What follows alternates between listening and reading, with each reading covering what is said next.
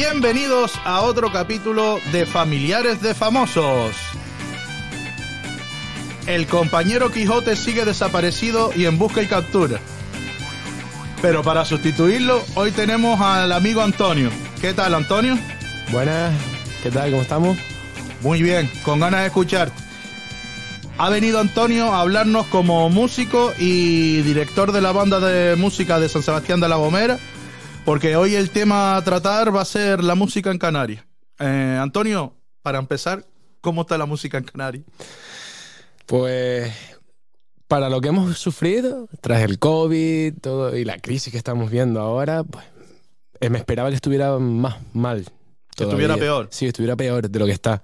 Pero no, no, está, co- están habiendo conciertos, también eh, las escuelas no se han visto muy afectadas en el número de alumnados y, y de... Sí, y al final la parte económica, que es bastante Mm. importante, aunque mm, no me gusta decir que es lo más importante, pero sí es bastante importante. Sí, pero sin dinero no se sustenta todo lo demás. Total. Eh, cuando dice que no se ha visto así muy afectada por el, por el COVID, queremos decir que por las ayudas más o menos no se han visto reducidas ni las colaboraciones de las Y entidades. también el, eh, los eventos en sí, los conciertos. Digamos que el, ya al principio del 2021, yo en el 2020, después que salimos del confinamiento, dejé de tener conciertos directamente.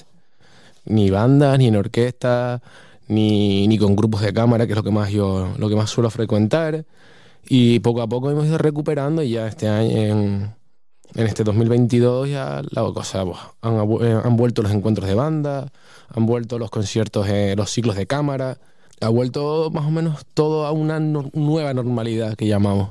La, durante la pandemia, sí, o sea, todo lo musical y los actos y todo eso sí, sí se resintió. Todo, todo paró. Recuerdo que yo hice un, un montaje así con, con dos compañeras del conservatorio, clarinete, fagot y piano, y hicimos montaje de un, de un tango, pero eh, eso fue lo más, lo más llamativo que, que llegué yo a hacer. A ti la pandemia además te, te cogió acabando la, la carrera, ¿no?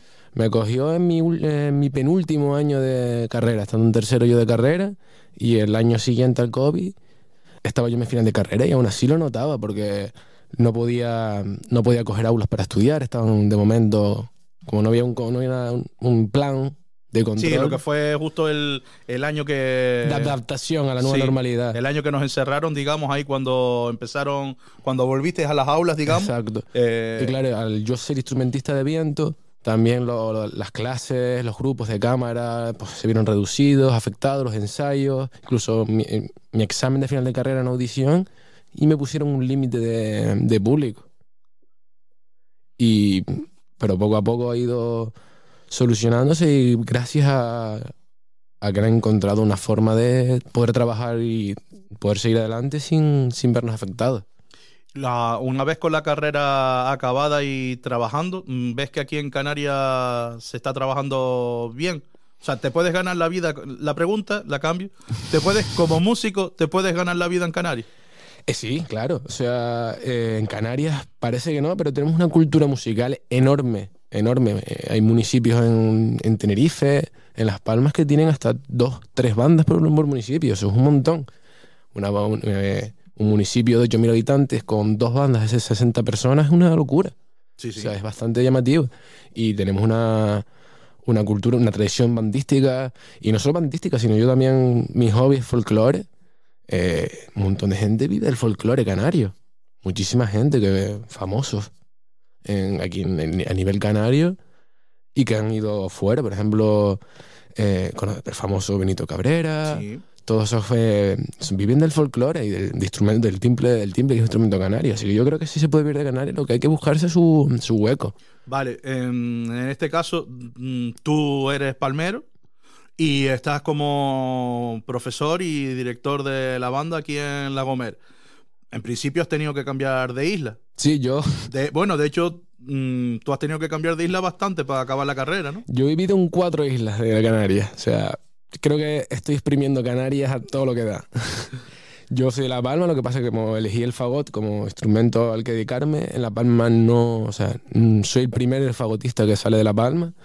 Entonces, pues desde que cogí el instrumento tuve que irme para Tenerife a recibir clases del, del fagotista de la banda municipal de Santa Cruz de Tenerife. Y después eh, entré en, la- en el conservatorio de Las Palmas. Acabé el grado medio y me volví a Tenerife a hacer la carrera, la, la parte superior, el grado superior, con un profesor que ahora mismo es el solista de la, Gran de la Filarmónica de Gran Canaria. Y después, cuando acabé la carrera, pues vine a La Gomera a, a trabajar. Así que sí, eh, para acabar la carrera he dado yo un par de vueltas por las islas. A eso me refería también un poco con lo de si en Canarias, cuando que tú dices que en Canarias hay, hay trabajo como músico, pero que igual hay que recalcar que hay trabajo, pero eso, que te tienes que mover.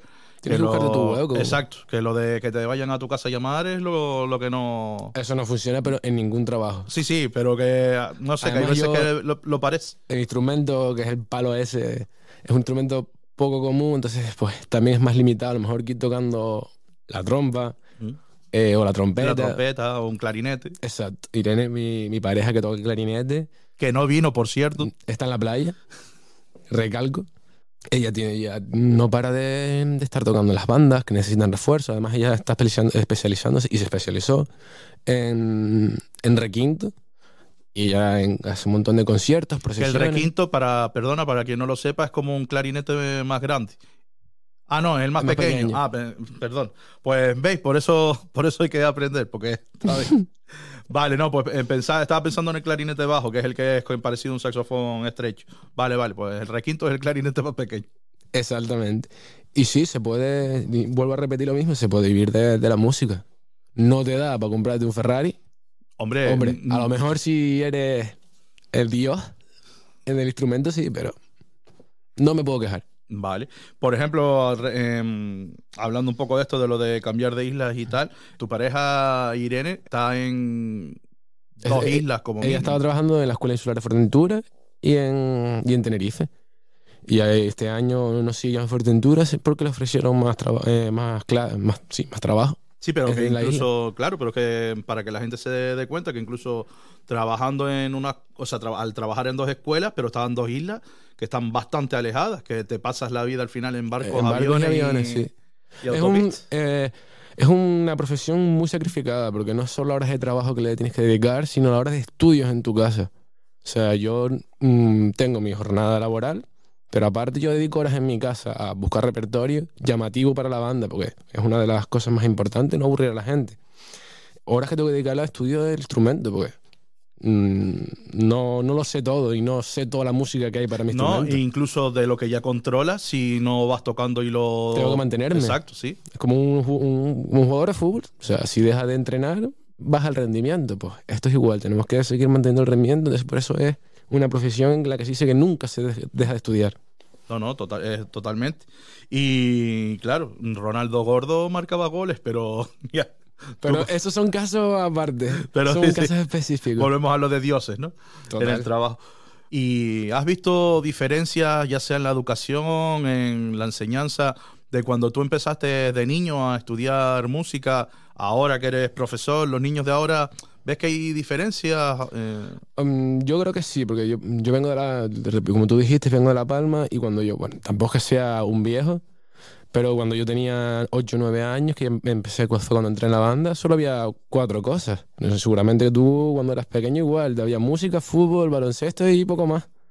Eh, yo soy mayor que tú y sí, eh, cuando eso fue cuando empezó aquí también ajedrez, judo, karate y silbo gomero. Pero que el silbo gomero cuando yo era pequeño es una, o sea, una pena para mí. Eh, era una, era una optativa, no era, no era como ahora obligatoria en la lengua.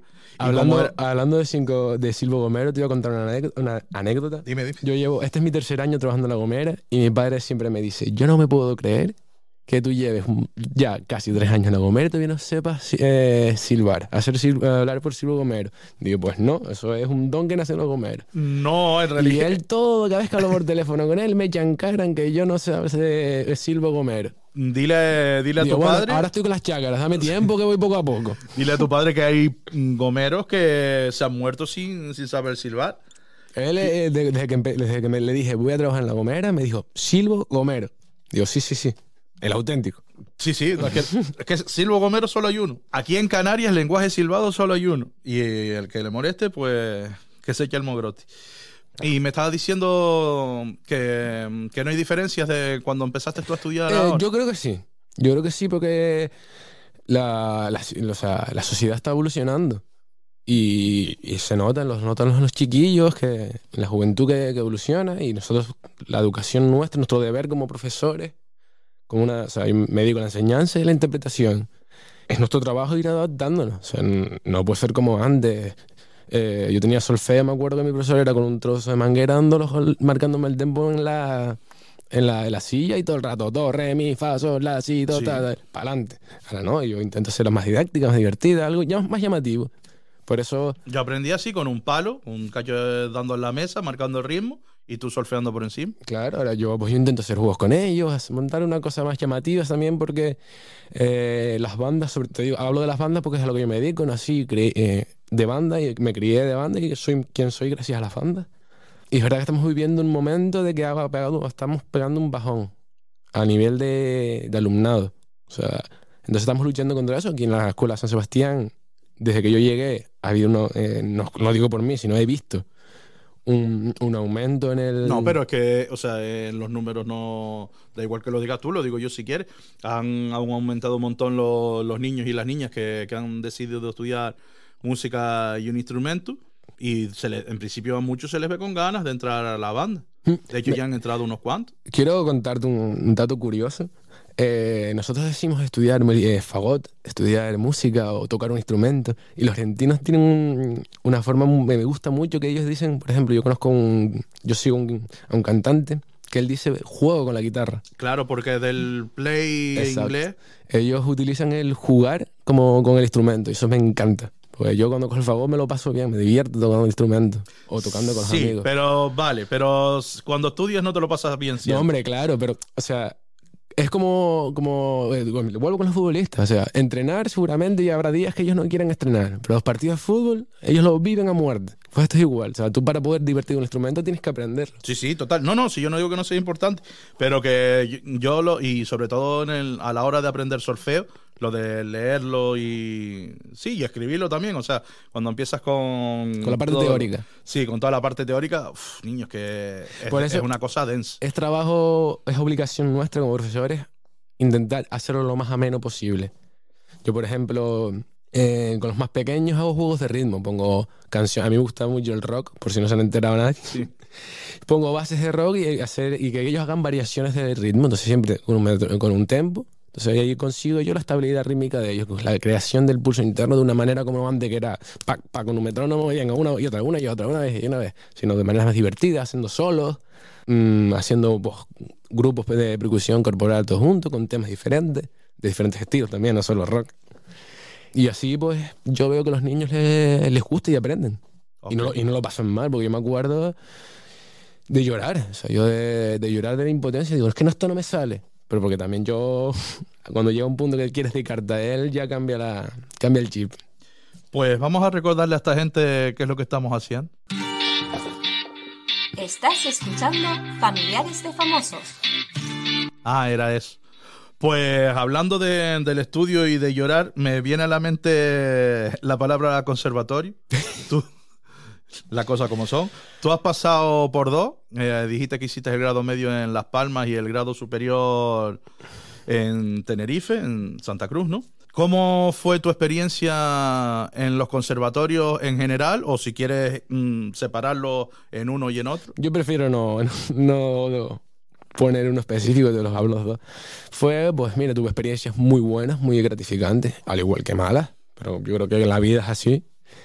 Pero eh, se respira un ambiente diferente al de... Es que una vez leí un libro que decía que, eh, que hablaba sobre la diferencia entre un músico amateur y un músico profesional. Y, decía que cuando, él, su opinión cuando ya cobrabas o dependía tu, dinero, tu, tu, sueldo, tu comida del arte, ya no tenía, ya no era arte.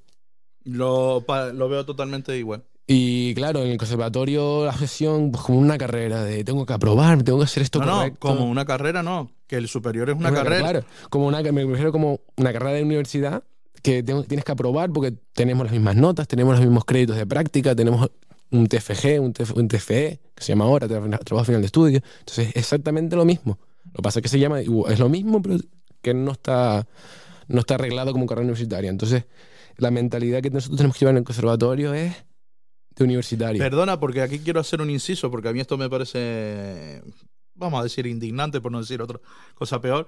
Y es que me parece increíble que no esté arreglado eso como carrera universitaria cuando te pasa la, la, la mitad de tu vida y prácticamente pierdes tu juventud estudiándote y preparándote para eso. Quiero contarte una cosa de eso. Venga. Mi profesor de fagot en Gran Canaria, una persona que admiro yo muchísimo, tiene, su hija fue a estudiar eh, viola de Erasmus a Alemania y me llegó flipando porque decía que eh, la sede de medicina la compartían con la de música. Porque en la sala de auditorio donde hacían los conciertos, hacían las conferencias de medicina y todo eso. Entonces llegó, dice, la en la misma sede es medicina y música.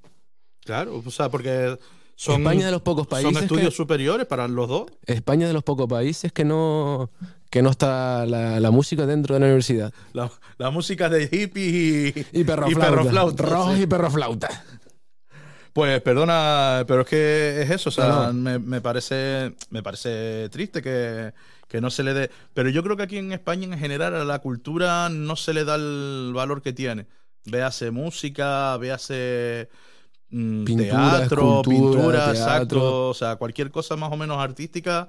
Aquí se pretende dibujos, o sea, eh, en plan, hazme, hazme esto gratis, tócame gratis o esto tal, que yo te doy publicidad o yo después te pongo de comer y de beber y es, señor, yo en mi casa, yo en mi casa yo hice la compra esta semana, me interesa más que me dé dinero. la luz que está subiendo. Es que te iba a decir, me interesa más a lo mejor que me, que, que me des dinero para pagar la gasolina, el pasaje o otras cosas a que me invites a comer, por muy buena que esté su comida, señor o señor. Entonces, perdona que te interrumpí, me estabas diciendo que mm, eso, que... Que la mentalidad de conservatorio, te- o sea, es normal. Tiene que ser una mentalidad de universitario. No ya no es un, un mundo de luz y color y que es todo muy bonito, ¿no? Tienes que hacerlo bien sí o sí, porque si no te vas a Julio. O sea, tienes que aprobar, tienes que estudiar y tal. Entonces, ¿es una carrera bonita? Pues sí. Es muy bonita porque tiene unas experiencias súper bonitas, encuentros con otros conservatorios, conciertos. Al final la música es una parte del alma de- del humano. O sea, vivimos eso, de la parte creativa del, del ser humano. Pero igualmente tienes que aprobar, tienes que hacer los exámenes, tienes que hacer los trabajos. Sí, sí. Entonces, están las dos cosas, igual de, bonitas, igual de sacrificadas. Es que te iba a decir, o sea, yo por lo yo no he pasado por ahí, por, por suerte para mí y para ellos, pero mm, yo tengo la sensación que, por ejemplo, a la gente, a cuando gente que pasa por el conservatorio, que se queda mucha gente en el camino. Entonces, no sé si es por la dificultad de, de la propia carrera, porque Mira, yo te es voy a dar muy mi- desmotivadora, a lo mejor la forma en la que está planteada la yo- enseñanza. Yo te voy a dar mi opinión. O sea, y mi punto de vista es de- yo, yo empecé con la trompeta con 6 años, cumplo mañana casualmente 27, sí, por lo que sé. por lo que sea. Pero creo que, o sea, la música, eh, vivir de la música es cambiar tu estilo de vida.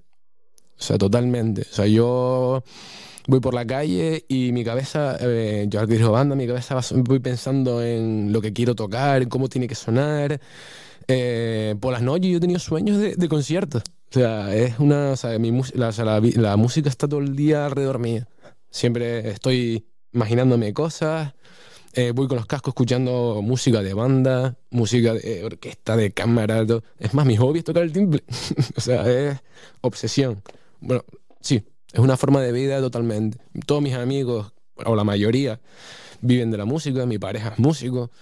O música, prefiero decirlo, aunque se dice que está mal, pero me da lo mismo. Música. Oiga. Mi mejor amigo es timplista. O sea, yo me rodeo, vivo de la música y, y, y al final es eso. Pero, eh, y con eso que me quiere decir, que a lo mejor el que el que se queda por camino no es, porque es No porque no lo, ese- no lo vive ese- tanto. No, simplemente, o que no aguanta esa presión. O sea, yo, por ejemplo, la presión de, de, sea, de tener que dedicarle tanto, tanto tiempo de tu vida a, a una cosa. Puede ser, yo tengo un compañero que él hizo la- una carrera de enseñanzas, que es eh, magisterio, Sí. y empezó en conservatorio, y que no, no, o sea, no podía dedicarle tanto tiempo a la carrera de música. Entonces la dejó y siguió con, con la educación y sigue dando clases y le va muy bien. Pero sí es verdad que es una, una profesión y una carrera que tienes que dedicarle. O sea, yo con- no puedo contar con, con los dedos de las manos, ni las tuyas, la cantidad de cosas que he tenido que sacrificar por estudiar. Yo, por eh, viajes con mis amigos, co- cosas personales Sí, sí. amigos, cenas, eh, de todo, familia. O sea, yo me acuerdo de, fin- muchos fines de, eh, de- de año no pasarlas con mi familia porque voy a, a tocar a cenas, en cenas de hoteles y tal. Entonces, al final, eh, eso. Em, tienes que dedicarle tanto tiempo y sacrificar otras cosas de tu vida personal. Entonces, por eso yo pienso que al final la, la música es como una forma de vida. Vale, y en- entonces para ti es, es gente que no la vive tanto o que no está dispuesta a pagar ese coste, Hay, hay digamos. mucha gente, sí, que, que que es para pensárselo dos veces. Yo es que eso me recuerda, que igual no tiene nada que ver, pero me lo llevo un poco a lo mío, que últimamente se da mucho con el tema de la hostelería, con lo de que, la, que no encuentran camareros, no encuentran cocineros, y es que la gente no quiere trabajar. Y es que, claro, niño, la gente igual quiere trabajar, pero lo que la gente... no quiere que la exploten. Lo es que no quiere- y otra cosa es que la exploten. Claro, lo que no quiere es estar reventada y que le hagas un contrato por 8 horas, trabajar 14, que de esas 14 solo va a cobrar 12, mm, que encima no pueda, o sea, dispongas de los días que a ti te... No sé, y hay veces que... mm, por eso pienso que, que la, en el conservatorio, o sea, sí habrá gente que no, como tú dices, igual que no aguanta la presión, pero me da también la sensación de que hay mucho profesor o incluso también, no solo que sea culpa de los profesores, sino el propio sistema es muy elitista y, el sistema, y deja el mucha sistema gente educativo, pero yo creo que fuera. Sí, sistema- no, en general, no solo de los en el conservatorios. conservatorio, en los colegios, me parece eh, fuertísimo los sistemas que, que como vimos hace un par de meses, eh, lo de que querían quitar la filosofía, la música de los colegios. Sí, porque te digo, todo lo que no sea... Yo lo digo, yo, mm, mi o sea, criterio musical a los niños les viene, o sea, yo todavía no, no me ha hecho falta utilizar ecuaciones de segundo grado para la vida. Mm, no, A no ser que te dediques a ello. Pero y, basi- pero ¿y cuántas veces en tu día a día, o sea, una cosa mucho más básica, has tenido que separar el sujeto del predicado? es que es verdad que salvo que te pongas a estudiar idioma, y ahí sí est- está No quiero, bien. no quiero decir que, o sea, cuidado con claro, no estamos diciendo que no sea importante. que no se importa. Pero yo creo que, dar- es- es- por ejemplo, el sistema de- en la música, en los colegios, yo pienso que lo que tenemos que crear en los colegios, en la, en la educación pública, es consumidores de música.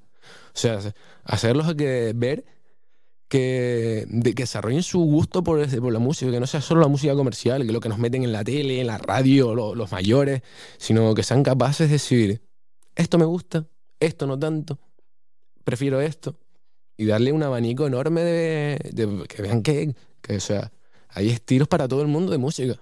Pero por eso me refiero que no, o sea, en la educación lo que tiene, aparte de cosas, digamos, útil- útiles o prácticas, también temas culturales un poco más, lo que serían cosas artísticas, porque te van a otra parte del cerebro y a otra, a otra forma de enfocar los problemas. O sea, está de puta madre que tú sepas lijar y barnizar una puerta, pero a lo mejor te planteas que esa puerta que tienes que lijar y barnizar no la usas desde los últimos 10 años y dices, esa puerta la tapio y no. ¿Entiendes? Que lo de la filosofía, la música, teatro, es que el arte escénica se podría también, una cosa que se podría ver. Yo hice- Lógicamente no una asignatura ahí como. Yo, hice, yo hice el bachillerato de artes escénicas, música y danza, y yo tuve mi asignatura de... Mira, y tan mal no ha salido. Y tan mal no me, o sea, no, me- no- Eh, bueno, iba a decir que no no me ves a mí en la calle a tocar, pero es que me he puesto, sí me he puesto a tocar en, la- en Navidades en la calle, no te voy a mentir. Pero eso no tiene nada que ver porque decir, no tiene nada de mal, pero no, no me ha ido, o sea.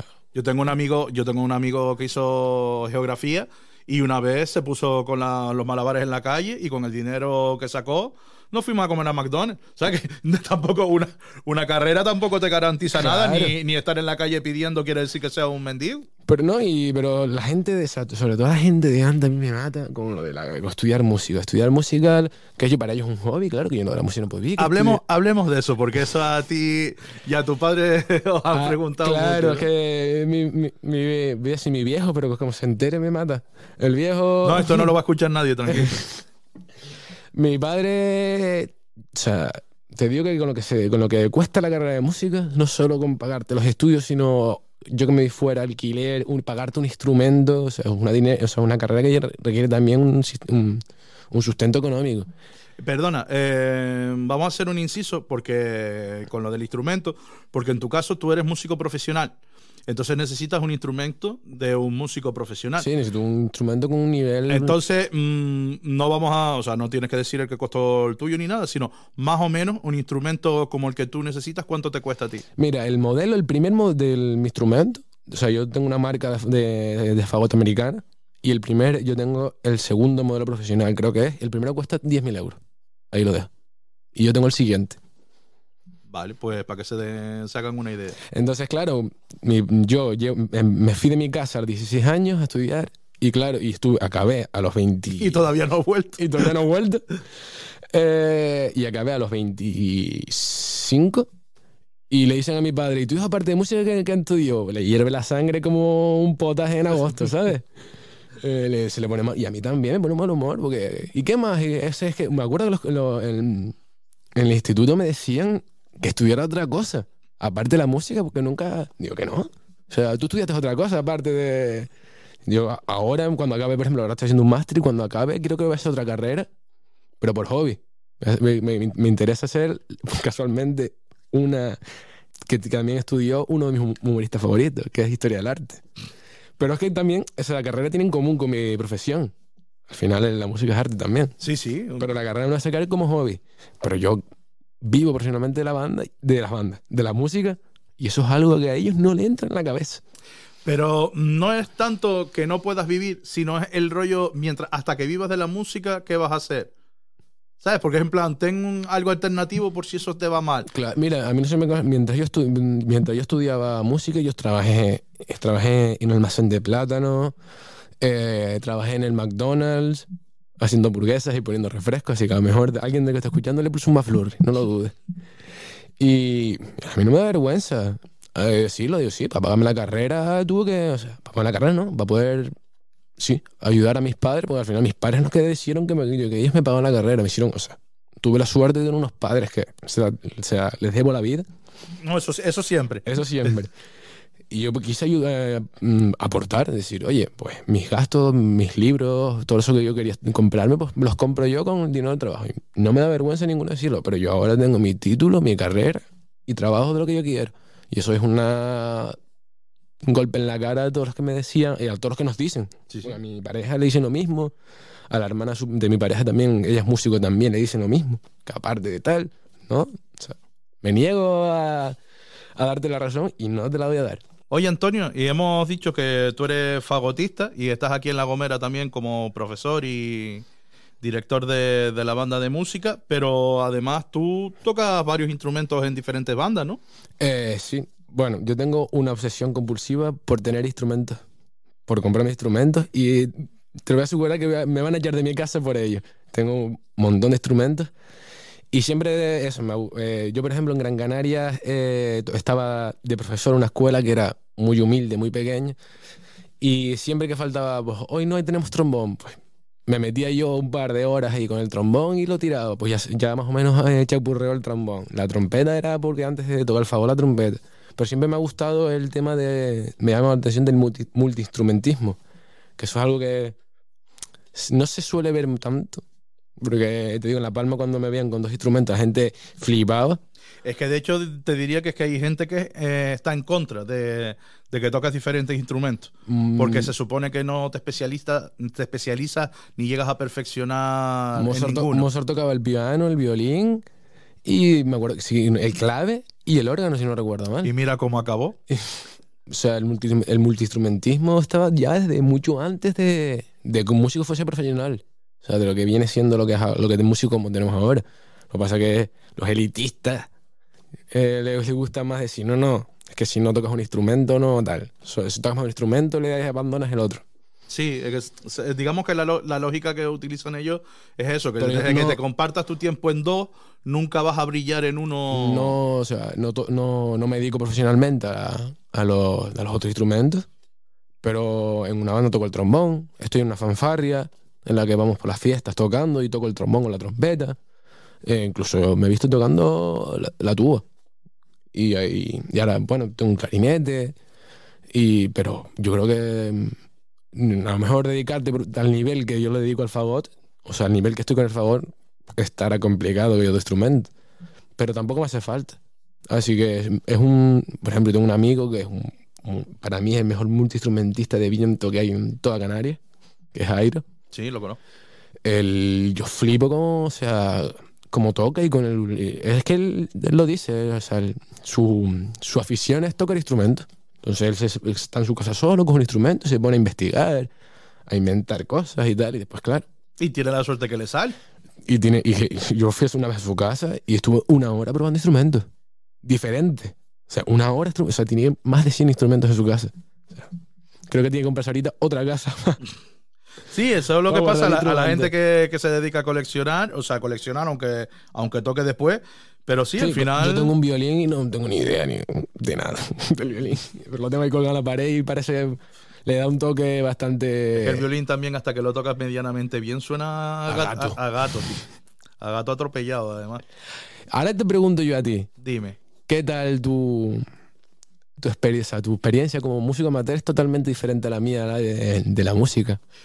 Pues te digo, eh, a mí la música me gusta y me, me relaja. Me, me gusta lo de, lo de estar en la banda. De hecho, no es ningún secreto para ti ni para mí que la, la dejé un tiempo y la retomé a finales del curso pasado. Pero hay veces que, precisamente como soy músico amateur, hay veces que me parece que, que exigen más de, en mi caso, de lo que creo que es personal. Por eso no voy a decir más de lo que toca, pero sí más de lo que a mí me gustaría dar. Como por ejemplo, cuando fueron las colombinas, que fue, eso fue hace un montón de tiempo. Cuando eso fue hace un montón de tiempo Sí, ya. sí, pare- pero parece que Hace- fue ayer. hace- parece que fue ayer, pero en realidad hace casi un mes de, de lo de las colombinas. Que como miembros de, miembros de la banda eh, tuvimos que ir a... mm, eso nada, no tardamos nada, pero, pero ya fuimos vestidos a las cinco y media a, mm, a recoger la percusión para estar eh, en el parque, que es donde fue el, el acto, a las seis que para ensayar y calentar, porque a las 7 era el acto en sí, y estuvimos allí de 7 a 9 y media. Entonces, a mí, mm, como músico amateur, insisto, para cuatro piezas que tocamos, que no por- que fueron las que fueron, quiero decir que no, si hubiera habido otras, hubiera sido lo mismo, que no es porque fueran himnos y tal, sino pero para cuatro piezas que tocamos, desde las cinco y media de la tarde hasta las nueve y media son cuatro horas en las que no nos dieron ni agua. Esto es una crítica mía personal, no, no, no estoy hablando en nombre de la banda, ni de la escuela, ni nada. Esto lo digo yo. Eh, entonces a mí me parece eso, que hay veces que es como dar mucho para después... mm, Ahí me, no voy, sé. ahí me voy a poner yo un poco, bueno, filosófico, un poco. Hay algo que está por encima del dinero y es el tiempo. O sea, yo te presto 20 euros y tú me los puedes devolver, pero si te dedico esta hora que estamos aquí, esa no me la vas a poder devolver. Y eso es algo que hacen los, los músicos amateur. Los músicos amateur ofre- dedican su tiempo de su vida, de su tiempo libre, a la a música en este caso. Y después ellos hacen lo mejor que pueden, o sea, o intentan hacer su- lo mejor de sí y mostrárselo al público, en este caso al público de Sebastián. Entonces tenemos que... eh, nosotros, o sea, el público tiene que darle las gracias, o sea, tiene que... Por eso yo animo siempre en los conciertos a apoyar a la banda, a ir a los conciertos, que al final el concierto de una orilla. Y y yo intento que los conciertos sean menos, hemos hecho cuentos, hemos hecho conciertos de rock. Sí, sí, no, Eh, yo no, por eso yo te puse... Entonces, sí, sí, me parece que nos olvidamos de que los músicos amateurs, es lo que yo digo, lo que hacen es porque les, pues les, les nace. O sea, no es, a mí, yo tengo, o sea, yo a ver, eh, mañana no quiero ir a ensayar, pero tengo que ir porque, me- porque tengo que comer, me van a pagar. Mm. Pero a lo mejor dice, oye, hoy anímicamente no siento ganas de ir a la banda, estoy cansado del trabajo y no voy a ir. No pasa nada. Ya, no, pero no, no es tanto, no es tanto saltar un, falta, faltar un ensayo, no, que solo entiende todo, más o menos cualquiera, en plan, eso, el que es, es adulto y tiene un montón. No, no solo tienes la responsabilidad del trabajo y tu responsabilidad, después también tienes tus problemas personales, cada Claro. uno con, con su familia, con su rollo. los que entonces- tengan hijos o hijas, Exacto. los- todo. pero sí que hay veces que me da. mm, Me da. mm, Puedo decir, me da un poco de rabia eso, que nos piden como. Con el rollo de que somos amateur, que tampoco nos pagan y tal. Tengo la sensación como que nos piden mucho. Bueno, pues hasta aquí llega el capítulo de hoy. Muchas gracias a todos si han llegado hasta aquí. Muchas gracias a Antonio por haber venido. Nada, nada, muchas gracias a ti por invitarme.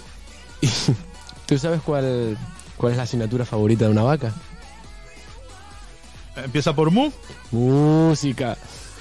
Bueno, y como este es el nivel, yo creo que ya hay que irnos ya para casa, porque como ustedes comprenderán, yo creo que este muchacho, este muchacho no está para seguir aquí. Nada, eh, un saludo y agradecimiento especial al ayuntamiento por dejarnos las instalaciones.